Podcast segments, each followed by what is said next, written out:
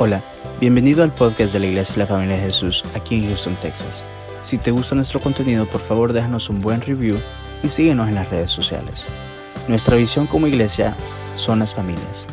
Esperamos que este episodio sea de mucha bendición para tu vida. Somos tu familia. Le he pedido a mi madrecita que me ayude y me encienda estas velitas y a medida que vamos desarrollando este tema vamos a ir a platicando de unas cosas bien interesantes. Estamos acostumbrados y conocemos este candelabro que es una menora. Fue por instrucción del Señor que a Moisés se le explicó cada detalle explícitamente cómo debía de ser este candelabro. Y quiero que sepa que el lugar santísimo, el templo, no podía ser iluminado si no era a través de una menora. Y si usted cuenta conmigo, se va a dar cuenta que tiene siete bracitos, tal y cual lo describe el Antiguo Testamento. Y tengo aquí encendido lo que es un Hanukkah. Y el Hanukkah, a diferencia de la menora, tiene dos bracitos más. Y es lo que vamos a aprender en esta noche. Vamos a ver, esta noche vamos a aprender mucho acerca de la, de la Hanukkah. Este candelabro que tiene más de siete brazos y el porqué y la razón. Pero para poder aprender y, y poder entender todo lo que el Espíritu Santo nos va a revelar en esta noche, es importante que vayamos a ciertos datos históricos. Y esto empieza más o menos unos 175 años antes de la venida del Señor Jesucristo, cuando surge un evento eh, maravilloso. Aparentemente no, fíjese, aparentemente un, un, momento crítico para el pueblo del Señor. ¿Y por qué digo crítico? Fíjese que en, este, en esta época quien prevalecía era el gobierno griego y este gobierno estaba dominando, estaba acaparando, estaba, estaba siendo una potencia y estaba arrasando con todo. Usted sabe que el enemigo siempre ha deseado exterminar todo lo que tiene que ver con el Señor. Él quisiera destruirnos, quisiera matarnos, quisiera robarnos, pero Dios, quiero repetirlo y hacer énfasis en esta frase, pero Dios nunca se lo ha permitido, ni se lo va a permitir jamás. Y entonces eh, había en Grecia un rey malísimo, cruel, malvado. Este era Antioquía. Y este hombre quería exterminar al pueblo de Dios de la siguiente manera. Mire, él quería que el pueblo de Dios asimilara todas sus costumbres paganas. Ellos adoraban a un dios llamado Zeus y entonces ellos eh, estaban totalmente desviados y querían que el pueblo de Dios se desviara junto con ellos. Y lo que ellos traman es, primero que nada, prohibirle al pueblo de Dios que pudiera oficiar todas sus ceremonias, todo lo sagrado, todo lo santo que se le había entregado a Moisés en el Antiguo Testamento era lo que ellos estaban prohibiendo. Por ejemplo, en aquel tiempo era prohibido que se ejecutara la circuncisión. Usted sabe que eso para un judío era muy importante, lo cual lo es para nosotros también, porque no estoy hablando de historia para que nos aburramos o para que pensemos eso que tiene que ver conmigo, porque ahora el Señor Jesucristo ha hecho una circuncisión en nuestro corazón, nos ha marcado, nos ha cicatrizado para que nunca olvidemos el pacto de amor que Él ha hecho con nosotros, pero les habían prohibido la circuncisión, les habían prohibido el guardar un día para el Señor el sábado para ese tiempo. Y mire, y mire qué tremendo, porque hoy el, el, el mundo indirectamente, de un modo sublime, prácticamente nos está prohibiendo dedicarle un día al Señor. ¿Cómo? A través de todas las distracciones que hay. El deporte, por ejemplo, es uno de ellos. A la iglesia nos ataca con nuestros hijitos, eh, trayendo eh, deportes, trayendo eh, partidos, haciendo diferentes cosas para que no se le dedique un día al Señor. Ah, pues era esto lo que aquel pueblo estaba viviendo. Por otro lado, se les había prohibido celebrar todas sus fiestas, todas sus fiestas solemnes que tienen un significado hermosísimo y valioso para el pueblo de Dios y que también representan para nosotros un poder muy grande. Por ejemplo, eh, no podían celebrar la fiesta del pan sin levadura, no podían celebrar la fiesta de los tabernáculos, no podían celebrar el día de expiación, no podían celebrar la Pascua y así todas esas fiestas, todo aquello era prohibido para ellos. El pueblo estaba siendo oprimido, como hoy como hoy nos oprimen muchos problemas, muchas dificultades, pero quiero decirle que cuando el enemigo más nos oprime, más emerge un pueblo valiente, fuerte, que le cree al Señor, como es este remanente que está hoy en esta iglesia. Así de fuerte, así nos ve el Señor, así quiere que nos veamos también nosotros. Y, haga de cuenta y, y caso que ellos no podían ni siquiera leer el Torah esto les costaba la vida. Y quiero decirles que de una manera dramática. ¿Por qué? Porque si desobedecían, lo primero que hacían es que apartaban a una familia y, y ponían al padre de familia enfrente, mataban a sus hijos y los ahorcaban juntamente con su esposa y a la esposa la ponían en una cruz y a sus hijos los guindaban de sus cuellos a la par de su esposa. Mire que si no era esto terrible, espantoso, y el pueblo estaba gimiendo, como hoy gime la humanidad. Así dice Romanos 8, es una parte en la Biblia que para mí ha hecho un impacto tremendo, porque dice la palabra Romanos 8, 22, que hoy la humanidad gime con dolores de parto, con sufrimiento, para ver el día en que Dios nos liberte del pecado y de la muerte y podamos ver la gloriosa resurrección en nuestros cuerpos a través del Señor Jesucristo. Mire, esto merece más que un aplauso, esto merece una ovación. Le digo por qué, porque en esto se basa nuestra fe, en creer en ese milagro tan glorioso. Y entonces resulta que este rey era tan poderoso y tenía un ejército tan numeroso, tan bien armado, pero Dios había levantado una tribu, la tribu de Judá. Y en esta tribu había depositado en ellos una dosis extra de valentía, pero también los había equipado con unas tácticas de guerra únicas, extraordinarias. Había levantado un caudillo en medio de ellos. Este hombre era Matatías. Y mire, lo que humanamente naturalmente era imposible que el pueblo de Dios, ese pequeño remanente, pudiera enfrentar al rey de Antioquía y a toda su fuerza, el Espíritu de Dios los acompaña y les ayuda. Y en un enfrentamiento triunfal sucede un milagro glorioso. El pueblo de Dios vence en aquel momento. Y en aquel momento, en aquel momento de guerra, en aquel momento de, de victoria, en ese momento el pueblo de Dios recibe libertad recibe libertad para poder adorar, libertad de la opresión que en ese momento aquel gente, aquella gente tan maligna había puesto sobre ellos. Mire, el Hanukkah literalmente significa dedicación. Esto es importante, porque la fiesta que se, se celebra en representación de Hanukkah representa la dedicación, pero también representa la libertad, la libertad que hoy como pueblo de Dios podemos disfrutar si nosotros aceptamos ser parte de esta gran fiesta. Yo ruego al Señor que nunca se nos olvide el significado de este candelabro, que tiene nueve velitas, y va a ver por qué.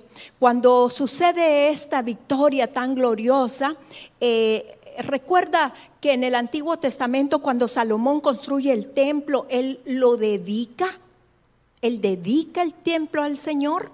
Resulta que este, este rey Antoquía lo profana hace cosas terribles en este templo, pero cuando el pueblo de Dios lo recupera, ellos lo vuelven a rededicar, o sea, lo dedican una vez más, pero en ese momento lo limpian para poder celebrar la gran victoria.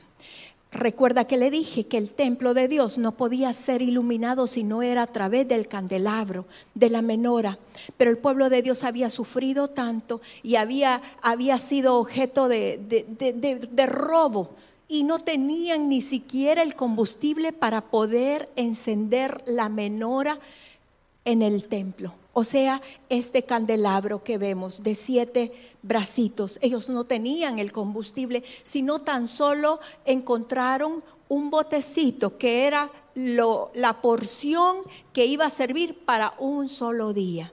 Este pueblo en fe, este pueblo que había visto la maravilla de un Dios todopoderoso que les había dado la victoria, deciden creerle a Dios y encienden el Hanukkah encienden el Hanukkah y empieza una fiesta maravillosa, una fiesta única, única en su estilo. Le digo por qué, porque ellos habían encendido para un día, que, va, que si, no sé si usted lo puede apreciar, pero en realidad lo que iba a durar era solamente para la velita que está al centro, para un solo día.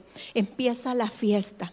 Y cuando la fiesta empieza, quiero decirle lo maravilloso que Dios hace. Dios no solo les permite celebrar iluminándolos con un día, sino que le agrega ocho días más de combustible. ¿Cómo? matemáticamente imposible, material y tangiblemente increíble.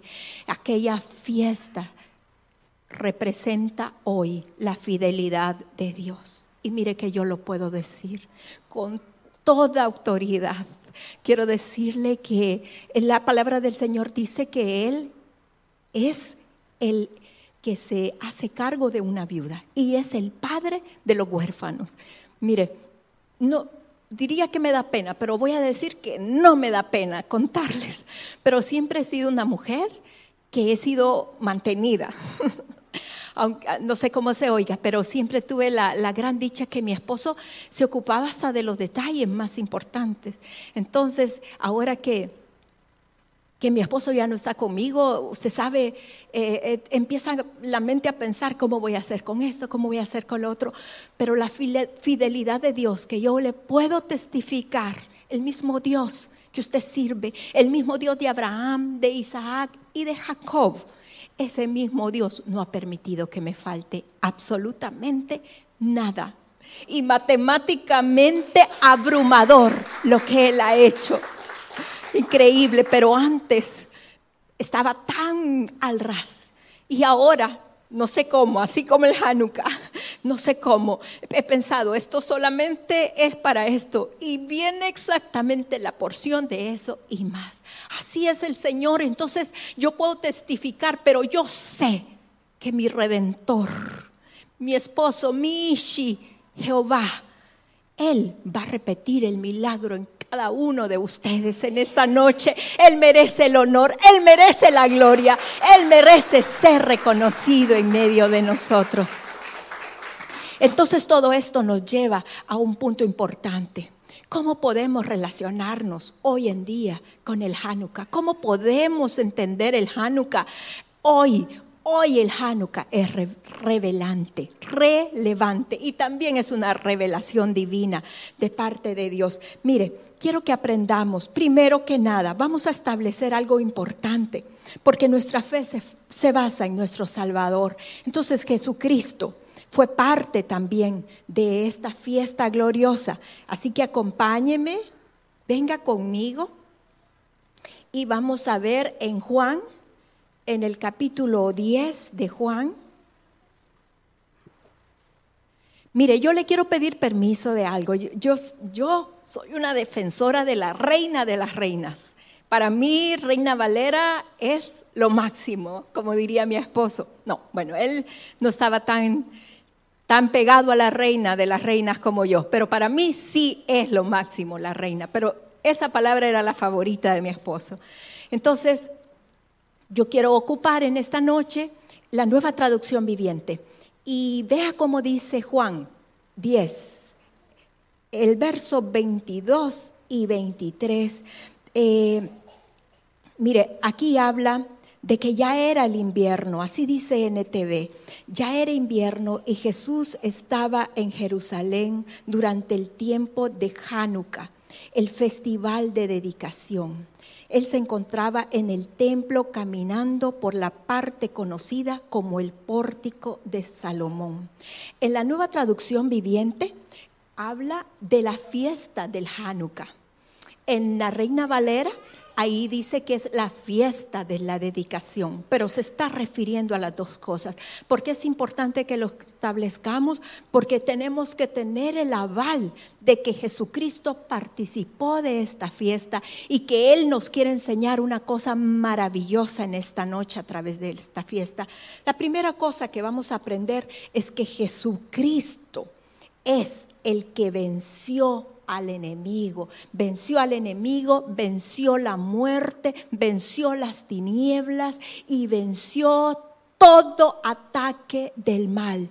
Podemos tener la seguridad que Él es victorioso y nosotros juntamente con Él. El libro de Isaías habla de cómo Él es nuestro sanador. La Biblia dice de que cómo Él es nuestro proveedor. El libro todo entero habla de que Él es nuestro Salvador, Yeshua Adonai. Él es quien nos liberta. Él es para nosotros nuestra paz.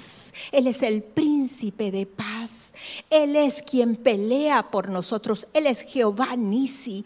Él es el que está sentado a la diestra del Padre, juntamente reinando con su Padre y desde allá liberando bendición sobre su iglesia. Este pequeño remanente, cualquiera diría, en la 14935 no saben lo que está pasando. No lo saben, porque aquí hay un remanente escogido por el Señor para llevar las buenas noticias más allá de lo que nosotros creemos y pensamos. Él venció y juntamente con Él nosotros también. Fíjese que esto que hablaba al principio acerca de, este, de esto que estaba ocurriendo en Grecia era una exterminación del cristianismo a través de implantar una cultura pagana sobre una cultura religiosa. Y entonces eh, eh, usted dice, ¿por qué me está contando esto? Quiero decirle por qué. Porque hoy el mundo actual quiere aniquilar nuestra fe, quiere derrotarnos, quiere hacernos creer que Dios no existe, quiere hacernos pensar que, es inútil el tiempo que invertimos para el Señor. Un día de estos oía una de mis hijas contar que había un rótulo en la calle que decía, quédate el domingo durmiendo y viendo Netflix en casa. No vayas a la iglesia porque eso no te va a aprovechar. O sea, eh, eh, lo que antes vivieron es lo que hoy vivimos. Es exactamente lo mismo. Entonces la gente eh, está queriendo absorber una cultura pagana para poder aniquilar lo que es verdadero, lo que es puro, lo que tiene un valor para la eternidad. Entonces, el, Señor Jesucristo dice en el libro, si usted me acompaña, por favor, venga conmigo porque esto es increíble. Juan 16, 33.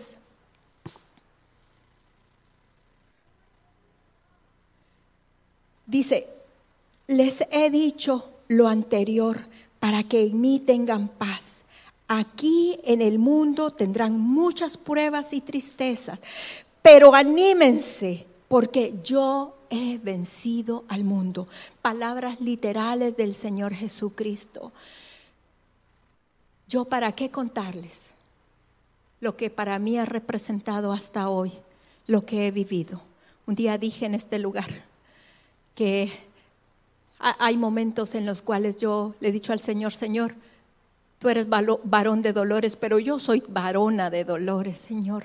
Le he dicho, y si usted me dice, ah, usted no sabe lo que yo he sufrido, nada se compara a lo mío. Yo le diría a usted, mire, yo le puedo presentar mis credenciales. Le aseguro que yo me gradué de la Universidad del Dolor y con un nombramiento de cum laude. Y mi situación no es tan diferente a la suya. Quizás usted en otra dimensión, pero quizás usted también ha tenido momentos de dificultad grande, momentos de tristeza, momentos de duda, momentos de desesperanza. Pero el Señor ha dicho, no teman, no se preocupen, porque en este mundo van a tener aflicciones, pero confíen, porque yo he vencido al mundo. Así dice el Señor. Eso es maravilloso. El Hanukkah representa para nosotros esa autoridad que Jesucristo ha depositado sobre su pueblo en contra de todas las fuerzas del mal. Segunda cosa importante que el Hanukkah representa para nosotros. El Hanukkah representa la luz. El Hanukkah es conocido también como la fiesta de las luces, la fiesta de la dedicación, pero también la fiesta de las luces. Mire, Vamos por favor y vea conmigo en Juan capítulo 1. Si usted se acuerda, eh, voy a hacer un examen, se vale, ¿verdad? Eh, ¿Quién era Juan el Bautista? Vamos a ver. ¿Cuántos saben quién era Juan el Bautista? El primo de Jesús. Tenía un propósito en esta tierra. ¿Cuál era el propósito de ese primo de Jesús, de Juan el Bautista? Preparar el camino del Mesías. Mire cómo lo, lo enseña Juan. Vamos a leer el capítulo 1, el verso del 6 al 9.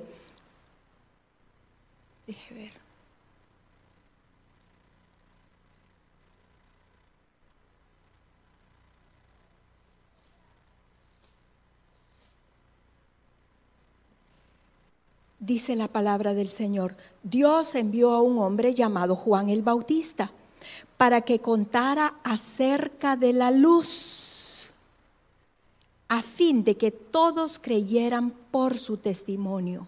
Juan no era la luz, era solo un testigo para hablar de la luz, aquel que es la luz verdadera, quien da luz a todos venía al mundo, hablando específicamente del Señor Jesucristo. Él es la luz del mundo, Él es la luz verdadera.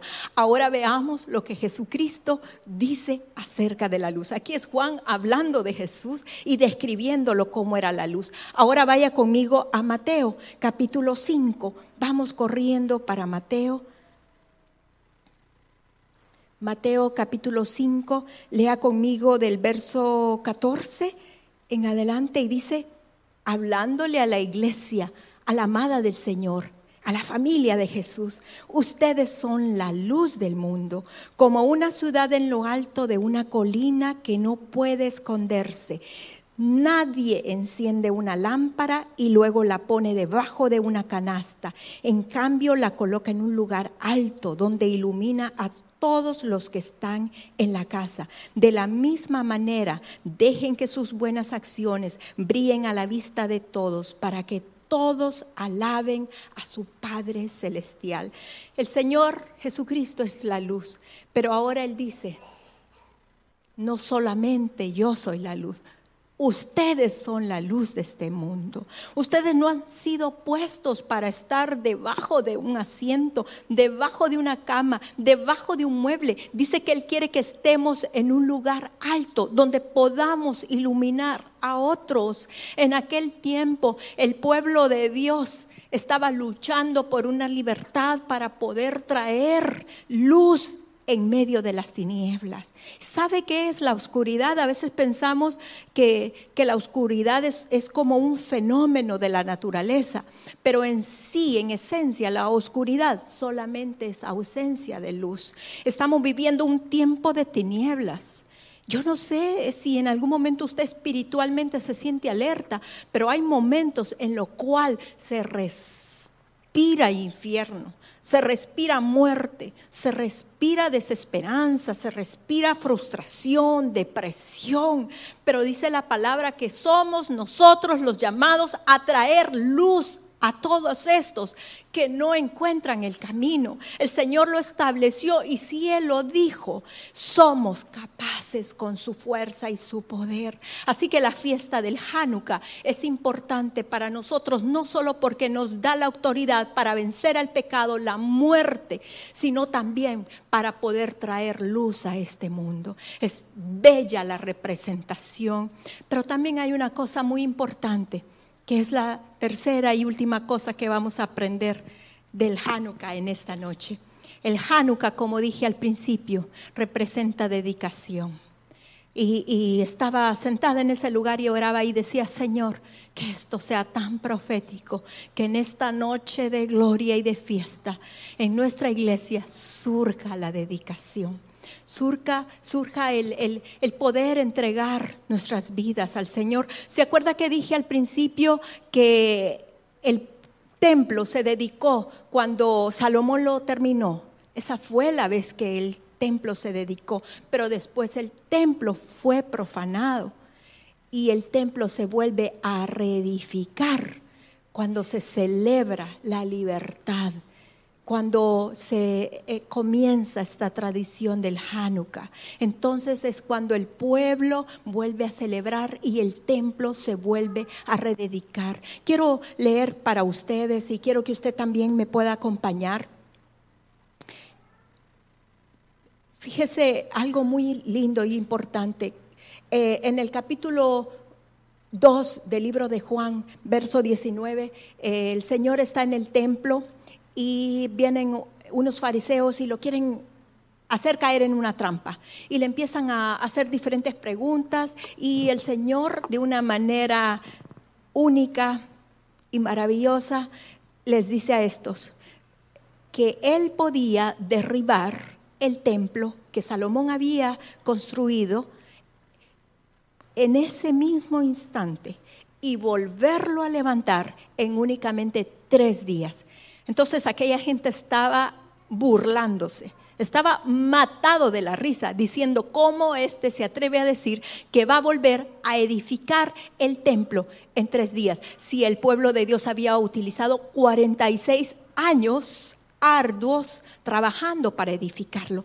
Pero lo que ellos no entendían es que Jesucristo estaba hablando de un templo espiritual, un templo que Él ha establecido en medio de su iglesia. Él ha establecido su reino en medio de la iglesia. El reino de Dios está entre nosotros. Somos afortunados de tener esta revelación divina. Él dice que nuestro cuerpo es su morada. Él dice que nuestro cuerpo es su templo. También Él habla de que Él ha entregado su vida por su pueblo, por su iglesia. Él dedicó lo mejor de, memoria, no sabemos Juan 3:16, que dice, de tal manera Dios amó al mundo que...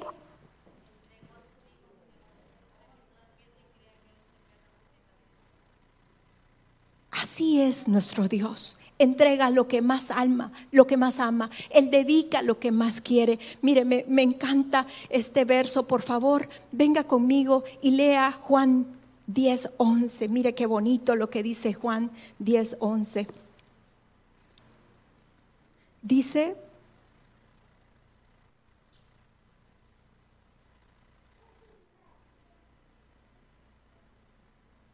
yo soy el buen pastor el buen pastor da su vida en sacrificio por las ovejas. Él está dispuesto a dedicar lo mejor de él. Dice que Él está dispuesto a dar su vida por sus ovejas, dispuesto a dar lo que más ama por nosotros, por usted y por mí. Él no lo pensaría dos veces. Dice que Él es el buen pastor.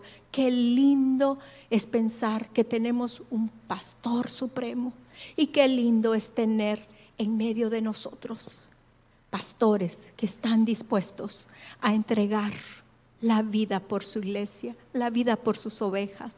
como los hay en esta iglesia, en la familia de Jesús. Estoy segura que muchos de nuestros pastores, bueno, no, hemos tenido muchos, pero los nombres de nuestros pastores están y estarán escritos en el libro de Hebreos capítulo 11, en ese libro y en esa alfombra roja donde se describen los hombres de fe. Pero mire qué importante todavía más. Romanos 12, acompáñeme por favor. Romanos 12 y vamos a leer el verso 1 y 2. Dice, por lo tanto, amados hermanos, les ruego que entreguen su cuerpo a Dios por todo lo que Él ha hecho a favor de ustedes, que sea un sacrificio vivo y santo, la clase de sacrificio que a Él le agrada. Esa es la verdadera forma de adorarlo. El Señor nos está pidiendo que entreguemos nuestros cuerpos, que nos entreguemos a Él, que le adoremos. Él nos está pidiendo que dediquemos su vida a Él. Mire, han pasado muchas cosas y quizás como eh, esa descripción de lo que ocurrió en el templo la primera vez que fue dedicado. Quizás así también usted un día le dedicó su vida al Señor, la primera vez que le dijo, Señor, aquí estoy yo, aquí está mi mano levantada, te abro mi corazón, te acepto. Si no lo ha hecho, hágalo, por favor, porque es la primera decisión más importante. Pero si ya lo hizo, posiblemente ha, tenido un largo viaje y en este viaje quizás ha tomado atajos, atajos en los cuales se ha desviado del camino. Y así como el templo tenía la necesidad de volverse a rededicar en esta noche, amados, amadas, tenemos la oportunidad de volver a dedicar nuestras vidas al Señor. Hoy es una fiesta de luz. Hoy es una fiesta de victoria, pero es una fiesta de dedicación al Señor. Yo creo que no solamente el pecado a veces nos hace desviarnos, a veces el dolor nos hace alejarnos, enfriarnos. Hablo de mi persona. Es difícil, es muy duro estar en medio de una tristeza, un dolor tan profundo y poder arder en adoración para el Señor. Pero a veces es, algo eh, involuntario, como, como una atadura, como un vicio, como la pornografía, como el alcohol, como las drogas como pensamientos que a Dios no le agrada. Son tantas las situaciones que a veces como pueblo de Dios o más bien somos objeto de ataque que nos van haciendo apartarnos. Pero como dije antes, eh, no quiero que no sea algo que el Espíritu Santo no te lo indique, pero en esta noche hay una invitación importante de mirarle a Él de amarlo a Él y no volver atrás. Dice la palabra que el que toma el arado no es digno de volver atrás. Yo no sé cómo se ve usted. Gedeón se veía el más joven y el más débil, pero Dios lo veía a él como un guerrero, como un caudillo imponente. Yo hay momentos que he creído que he sido demasiado débil y le he pedido perdón a Dios. Pero me doy cuenta que cuando más débil soy, más fuerte Él es en mí. Yo quiero invitarle a que adoremos al Señor, que terminemos esta fiesta adorándole al Señor y poderle cantar a Él y decirle, quiero mirarte a ti, Señor. Quiero espiritualmente mirar estas velas, este Hanukkah que se consume, que así sea consumida mi vida delante de ti, que así sea consumido el pecado delante de ti.